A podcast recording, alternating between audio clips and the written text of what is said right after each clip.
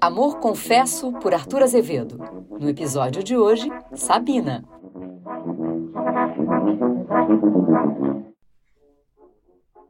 Havia três anos que o bacharel Figueiredo era o amante da viúva Fontes. E marido seria se ela quisesse. Mas Sabina, Sabina era o seu nome, dera-se mal com o casamento e não queria experimentá-lo de novo. Um mês depois do seu primeiro encontro com o bacharel Figueiredo, este dizia-lhe: Eu amo-te, tu amas-me, eu sou livre, tu livre és, casemo-nos. Não, respondia ela, não, não, não. Por que, meu amor? Porque esse fogo, esse ímpeto, esse entusiasmo que te lançou nos meus braços, tudo isso desapareceria desde que eu fosse tua mulher. Mas a sociedade? Ora, a sociedade! Sou bastante independente para não me importar com ela. Tua filhinha? Tem apenas quatro anos. Está na idade em que se olha sem ver. Demais, não quero dar-lhe um padrasto. Amemo-nos e deixemos em paz o padre e o pretor. Ficaram efetivamente em paz o ministro de Deus e o representante da lei. Mas nem por isso o bacharel deixou de enfarar-se ao cabo de dois anos, agradecendo aos céus o haver a viúva recusado o casamento que ele lhe propusera num momento de verdadeira alucinação. Havia muitos meses já que o moço ruminava um plano de separação definitiva, mas não sabia de que pretexto lançar mão para chegar a esse resultado.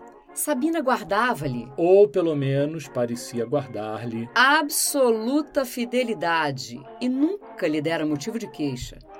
Nestas condições, lembrou-se o bacharel de consultar o velho Matos, que o honrava com a sua amizade. O velho Matos era um solteirão rico e viajado, que na sua tempestuosa mocidade tivera um número considerável de aventuras galantes, e era ainda considerado um oráculo em questões de amor. Muitos mancebos inexperientes recorriam aos seus conselhos, e tais e tão discretos eram estes que eles alcançavam quanto pretendiam. O bacharel Figueiredo foi ter a uma velha chácara da Gávea, onde o avisado conselheiro vivia das suas recordações e de alguns prédios e apólices milagrosamente salvos do naufrágio dos seus haveres. O moço foi recebido com muita amabilidade e, sem preâmbulos, expôs a situação. Há três anos, sou amante de uma senhora viúva, distinta e bem educada. Quero acabar com essa ligação. Que devo fazer? Antes de mais nada, é preciso que eu saiba o motivo que o desgostou. Tem ciúmes dela? Ciúme. Oh, se a conhecesse.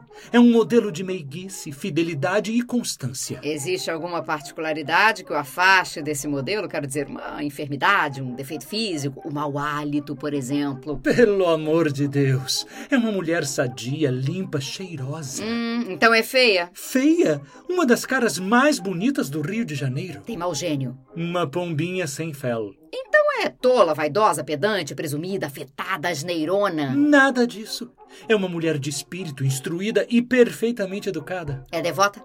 Anda metida nas igrejas? Passa horas esquecidas a rezar diante de um oratório? Apenas vai ouvir missa aos domingos. Hum, talvez abuse do piano ou desafine a cantar. Não, não canta. Toca piano, mas não abusa. Digo-lhe mais: interpreta admiravelmente Chopin.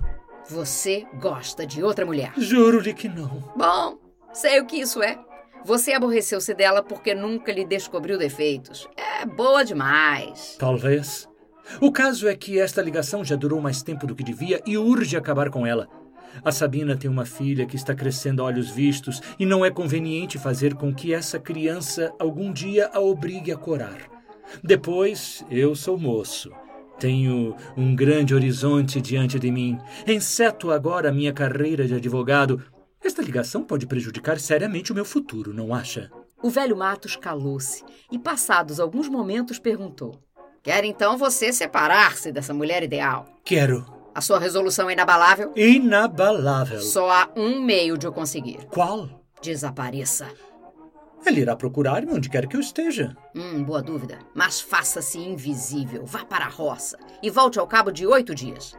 Naturalmente, ela aparece e pergunta em termos ásperos ou sentidos o motivo do seu procedimento. Muna-se então de um pouco de coragem e responda-lhe o seguinte: À vista de um fato que chegou ao meu conhecimento, nada mais pode haver de comum entre nós. Ah, não me peça explicações. Meta a mão na consciência e meça a extensão do meu ressentimento. Mas que fato! Pois eu já não lhe disse que a Sabina é um modelo de. Meu jovem amigo, interrompeu o velho Matos. Não há mulher, por mais amante, por mais dedicada, por mais virtuosa que seja, que não tenha alguma coisa de que a acuse a consciência. A sua Sabina, em que pese as aparências, não deve, não pode escapar à lei comum. Desde que você se refira positivamente a um fato, embora não declare que fato é, ela ficará persuadida de que o seu amante veio ao conhecimento de alguma coisa que se passou e que a pobrezinha supunha coberta pelo véu de impenetrável mistério. Hum, mas Sabina, mesmo quando tem algum pecadinho na consciência, eu juro-lhe que não o tem. Com certeza há de protestar energicamente e exigir que eu ponha os pontos nos is. Há de querer que eu diga francamente a que fato aludo e. E vamos lá. Como acusá-la sem consentir que ela se defenda? Ah, meu amigo, se você pretende aplicar razões jurídicas ao caso, não arranja nada. A jurisprudência do amor é extravagante, absurda. Acuse, retire-se e não entre em explicações. Afianço-lhe que o êxito é seguro. Se bem o disse o velho Matos, melhor o fez o bacharel Figueiredo. Retirou-se durante alguns dias para uma fazenda sem dizer adeus nem dar satisfações à viúva. Imagine-se o desespero dela. Quando soube que o seu amante voltara dessa misteriosa viagem, foi, e era a primeira vez que lá ia, foi à casa de pensão em que ele morava e entrou como uma doida no seu quarto. Então, que quer isso dizer? exclamou a mísera, caindo numa cadeira, a soluçar desesperadamente. Ele até então nunca tinha visto chorar. A viúva apresentava-se-lhe sob um aspecto estranho, parecia-lhe agora mais apetitosa Entretanto, fazendo um esforço violento sobre si mesmo, o bacharel franziu os sobrolhos e repetiu as palavras do velho Matos. À vista de um fato que chegou ao meu conhecimento, nada mais pode haver de comum entre nós. Sabina ergueu-se, como tocada por uma mola. Ele continuou. Não me peça explicações, eu não lhes daria. Meta a mão na consciência e compreenda o meu eterno ressentimento. Dizendo isto, saiu do quarto batendo com estrondo a porta. E deixando a pobre Sabina aparvalhada. No dia seguinte, o bacharel recebeu uma carta concebida nos seguintes termos: Figueiredo, tens razão. Nada mais pode haver de comum entre nós. Aprecio e respeito a delicadeza dos teus sentimentos. Eu vivia na ilusão de que tudo ignorarias, de que jamais virias ao conhecimento de uma fraqueza que tão desgraçada me faz nesse instante. Vejo que o miserável não guardou segredo e fez chegar aos teus ouvidos a história de uma vergonhosa aventura a que fui arrastada no momento de desvario e de que logo me arrependi amargamente. Não me perdoes, porque o teu perdão seria um atestado de péssimo caráter. Mas ao menos sabe que foi a tua frieza, o teu desprendimento, o pouco caso com que então começavas a tratar-me, que me determinaram a dar o mau passo que dei e que tantas lágrimas me têm custado. Adeus. Lembra-te sempre da infeliz Sabina, que te ama ainda como sempre te amou. Mas não procures tornar a vê-la, porque ela é a primeira a confessar que não é digna de ti. Console-te a certeza de que a minha vida vai ser de agora em diante um inferno de remorsos e de saudades. Adeus para sempre. Sabina. Essa carta produziu terrível efeito no espírito do bacharel Figueiredo. Era então certo? ela pertencer a outro homem. E o seu amor extinto despertou mais violento, mais impetuoso que nunca. Passavam-lhe rapidamente pela memória, num turbilhão demoníaco, todos os deliciosos momentos que lhe proporcionara a meiga viúva, e o ciúme, um ciúme implacável que o aniquilava e embrutecia, excitava-o tiranicamente. Ele correu à casa de Sabina. E encontrou fechadas todas as portas e janelas. Informou um vizinho de que a viúva se retirara na véspera, com a menina e as criadas, levando malas e embrulhos.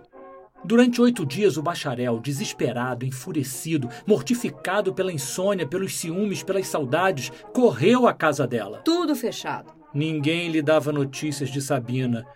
Aonde iria ela? Onde estava? Afinal, um dia encontrou a porta aberta e entrou como um doido, tal qual Sabina entrara na casa de pensão. Encontrou no seu quarto e, sem dizer palavra, sufocado pelo pranto, beijou-lhe sofregamente a boca, os olhos, o nariz, as orelhas, beijou-a toda e, rasgando-lhe o vestido, atirou-a brutalmente sobre o leito, sequioso por entrar de novo na posse daquele corpo e daquele sangue. Mas a viúva, debatendo-se heroicamente, conseguiu repeli-lo e pôs-se de pé, gritando: Não, não, não, Figueiredo! Tudo acabou entre nós. Eu não sou digna de ti. Não digas isso, pelo amor de Deus. Eu perdoo-te, eu amo-te, eu adoro-te. Se realmente me amas, se me adoras, então és tu que não és digno de mim. Dizendo isso, fugiu do quarto e foi para junto da filha, onde se julgou a coberto das perseguições do bacharel. Efetivamente, este deixou-se ficar no quarto, atirado sobre o leito e soluçando convulsivamente. Durante alguns dias, a mesma cena se reproduziu.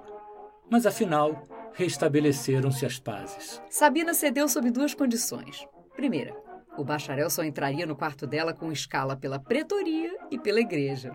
Segunda, jamais lhe pediria explicações sobre o fato que determinara a crise. Três meses depois do casamento, o velho Matos, que se tornara íntimo da casa, achando-se a sós com Sabina, contou-lhe a história do conselho dado ao bacharel, conselho que foi a causa imediata de tão extraordinários acontecimentos e que tão negativo efeito produzira. Mas o que o senhor não sabe, disse ela, é que eu nunca tive outro amante senão o Figueiredo. Que me diz, minha senhora? Juro-lhe pela vida de minha filha que fala a verdade. Mas vale-me Deus! O pobre rapaz está convencido de deixá-lo estar. É um pobre diabo, feito da mesma lama que os outros homens. Confessei-lhe uma culpa que não tinha, porque adivinhei que só assim poderia reconquistá-lo. Hum, mas agora estão casados e muito bem casados. É preciso dissuadi-lo. Não, ainda é cedo. Mais tarde. Esse homem que ele não sabe quem é, essa aventura misteriosa, essa ignóbil mentira, é a garantia da minha felicidade. Enquanto ele supuser que não fui dele só, será só meu. Parabéns, minha senhora. Pode gabar-se de ter embrulhado o velho Matos. Ora, o velho Matos. Quem é o velho Matos? Quem é o senhor? Algum psicólogo? Saiba que uma mulher inteligente é capaz de embrulhar Paul Bourget. Upa, upa! É capaz de enfiar pelo fundo de uma agulha o próprio Balzac. Repito, parabéns, minha senhora.